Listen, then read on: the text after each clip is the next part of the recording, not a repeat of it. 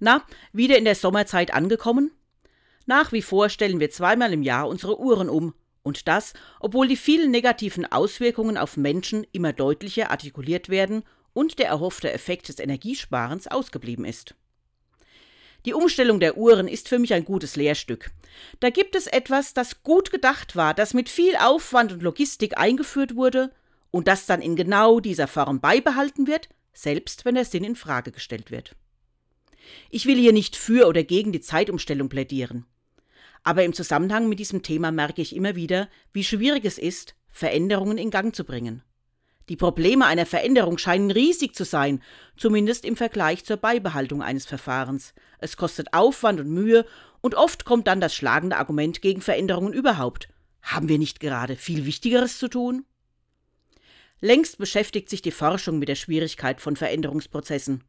Change Management ist das Stichwort dazu. Gezielt wird versucht, die Widerstände und Abwehrtaktiken der Betroffenen ernst zu nehmen, zu verstehen und letztlich zu überwinden. In Firmen gibt es für Veränderungen meist wirtschaftliche Gründe und zudem natürlich eine Firmenhierarchie, die den Weg vorgibt. In meinem Leben bin ich selbst der Boss. Kein Wunder, dass es mir so schwer fällt, meine Gewohnheiten und meinen Lebensstil zu verändern.